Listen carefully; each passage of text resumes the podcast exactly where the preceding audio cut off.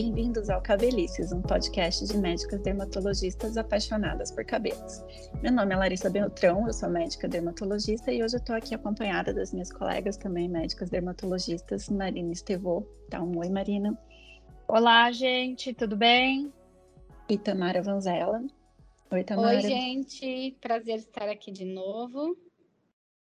E hoje a gente vai falar tudo sobre fotoproteção capilar. É isso mesmo. Aposto que você já ouviu falar muito sobre protetor solar para a pele, né? Mas sabia que também existe proteção solar para os nossos cabelos? Então, hoje a gente vai falar tudo sobre esse assunto no podcast de hoje. Para começar, Marina, fala para gente por que, que a gente poderia usar ou precisaria usar protetor solar nos cabelos.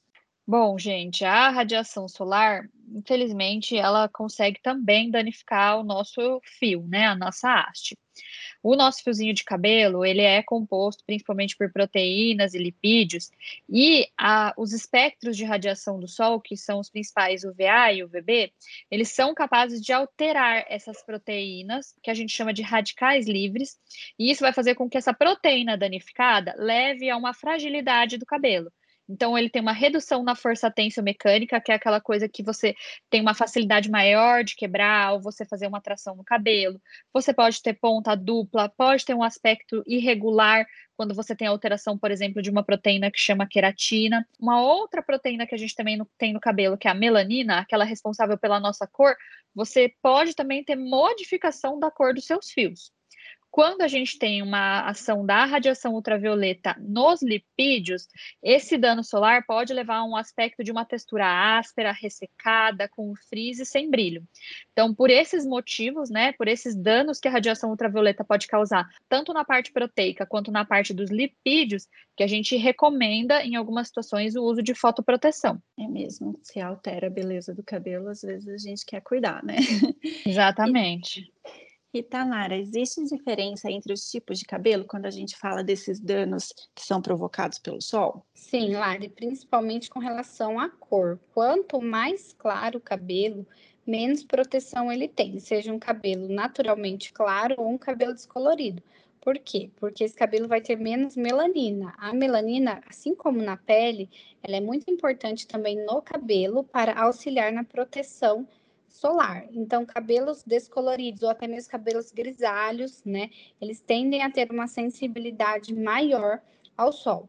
Outra alteração também é nas pontas. A gente sabe que as pontas, se a gente olhar numa ponta de cabelo comprido, ela é um pouco mais clara, mais avermelhada. Por quê? Porque ao longo dos anos, o sol foi danificando esse cabelo. A ponta é a, é a parte do nosso cabelo que está mais tempo com a gente. Então, mais tempo de exposição solar, mais tempo de alteração da melanina e por isso chega até alterar a cor.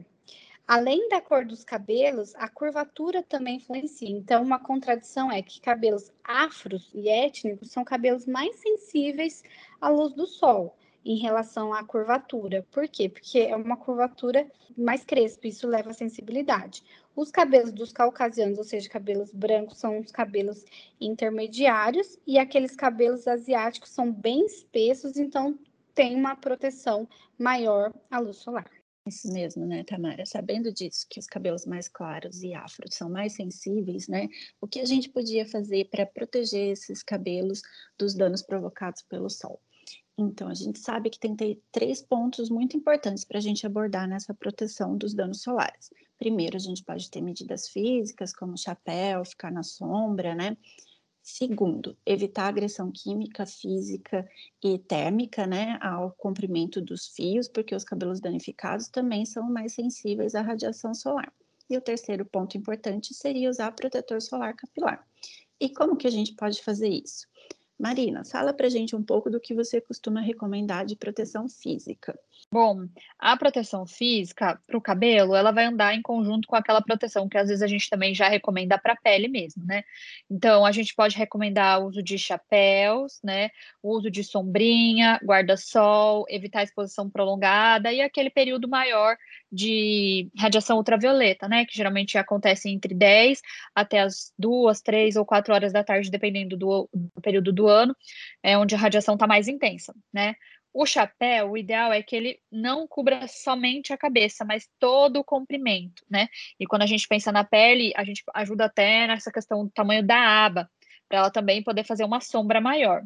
As viseiras, como a gente já imagina, ela não vai proteger adequadamente. Primeiro, porque ela não protege toda a circunferência ali da questão da pele, porque existe uma boa parte de cabelo que vai ficar exposta, né? O ideal seria que a gente sempre pudesse estar tá com os cabelos presos e cobertos por um chapéu, ou que a gente vá andar na rua com uma sombrinha ali para a gente proteger fisicamente esse fio da exposição solar. É, então, cobrir até a ponta, né? Porque a gente Exatamente. tá de boné, que tá maravilhoso, protegendo o cabelo, e a pontinha tá lá tomando tá sol. Tá solta, isso mesmo. Uhum. E o segundo, então, ponto importante seria evitar agressão química e física no fio, né? Então, Tamara, fala pra gente o que, que seria recomendável. Muito fácil, o segredo do sucesso, só evitar descoloração, alisamento, evitar calor da prancha, evitar babyliss e evitar secador. Então, facinho. É, bem fácil para nós, não fazer nada no cabelo, esse é o segredo do sucesso. Mas por que esse seria o segredo do sucesso? Porque a gente vai preservar nossa cutícula, que é a camada mais externa do da haste, né, do fio do cabelo. A cutícula ela ajuda a proteger também desse dano natural dos fios contra o sol. É claro que é uma coisa difícil a gente pedir que alguém faça isso, então se fizer a gente tem que ter os cuidados adequados de cosméticos e cosmecêuticos, saber como fazer e assim que fizer, né, usar tudo que é necessário, máscaras, hidratantes e tudo que a gente já falou nos podcasts por aqui. É, evitar também descolorir muito fio, né? Aquela descoloração Três radical. Né? é, aquela... Porque descolorir tá... a gente vai tirar a melanina. Tirou a melanina, Isso. pronto, tirou a proteção principal do sol. Tirou a melanina, abriu a cutícula, fez o estrago, né? Então, depois de saber disso, que o cabelo danificado ele é mais sensível, depois de saber dessa proteção física, né, a gente chega no terceiro ponto e acho que é o ponto que mais chama atenção aqui no podcast de hoje, né, que seria o filtro solar capilar. Aí a gente começa a pensar em algumas dificuldades de como seria para usar esse filtro solar, né? O protetor ele teria que formar um filme protegendo toda a superfície do fio, né? Teria que ter uma adesão boa e uniforme também ao fio, né, para não ficar sendo removido durante o dia quando a gente passa a mão mão, por exemplo, né? E ainda não poderia prejudicar a aparência do fio, né? Como, por exemplo, deixar aparecendo oleoso, senão ninguém vai querer usar, ninguém vai conseguir usar, né? Então, pensando nisso, seria possível fazer isso, por exemplo, com shampoo, Marina? Bom, o shampoo ele tem uma certa dificuldade, né? A gente tem um curto tempo de exposição, um curto tempo de contato do shampoo e também uma dificuldade de adesão desse produto ao fio, né? O que a gente recomenda é que esse shampoo tenha que ser adequado para o seu cuidado diário. Então, adequado para o seu couro cabeludo se ele é oleoso, para o seu fio se ele é descolorido ou quimicamente tratado. A gente já tem um episódio sobre shampoo e se você não ouviu, coloca na fila para ouvir esse episódio que ele é muito interessante, né?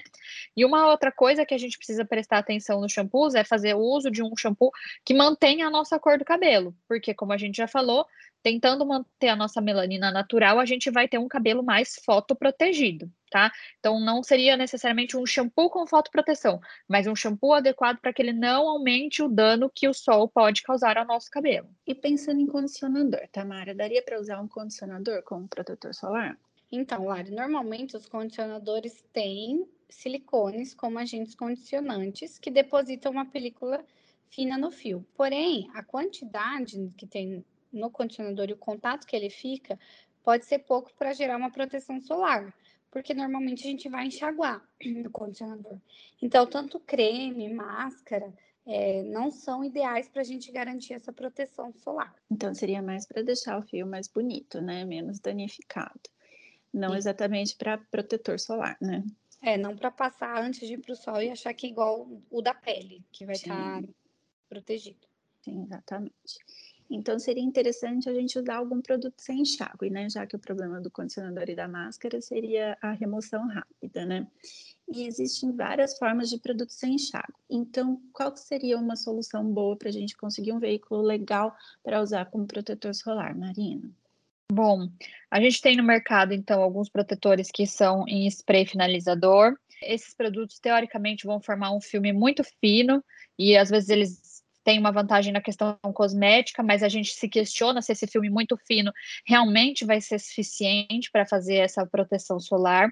Existe o Livin, o que acontece é que muita gente acaba aplicando o leave-in apenas em algumas partes do cabelo, geralmente estão só no comprimento, aquela questão mais ou menos da altura da orelha para baixo. Então ele tem um efeito mais limitado, porque a gente precisa proteger o fio como um todo, né? A parte mais distal, como a Tamara disse, é aquela parte mais antiga do nosso cabelo, que tem um dano, tanto solar quanto químico acumulado por mais tempo. Então é realmente a parte mais sensível, mas a gente não pode esquecer de proteger o fio desde a raiz.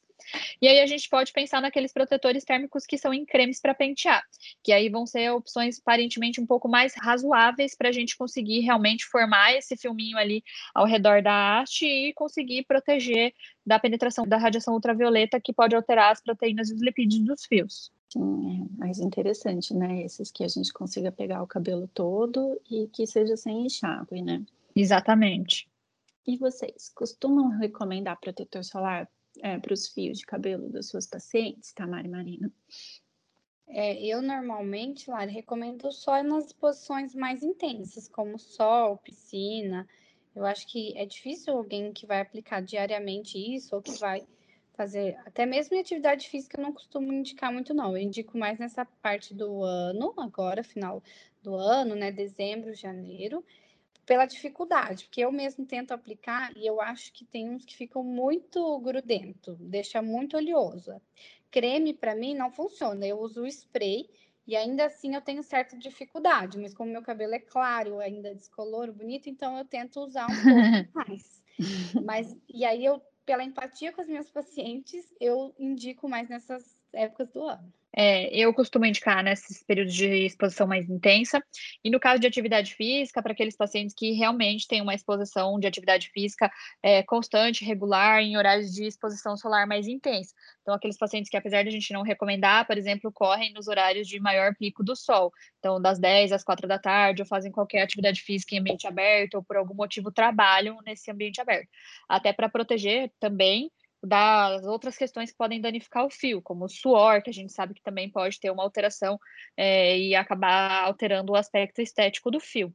Então, tanto na exposição solar intensa, quanto para alguns casos específicos de atividade física, eu costumo recomendar. Mas a questão de qual, ela é muito individual, porque realmente os em creme, né, de pentear, dependendo da estrutura do fio, ficam pesados. Então, alguns pacientes não ligam, eles passam, prendem o cabelo, fazem atividade física, vão à praia e depois removem, e aí eles ficam com o cabelo com um aspecto tranquilo para o restante do dia, agradável para eles.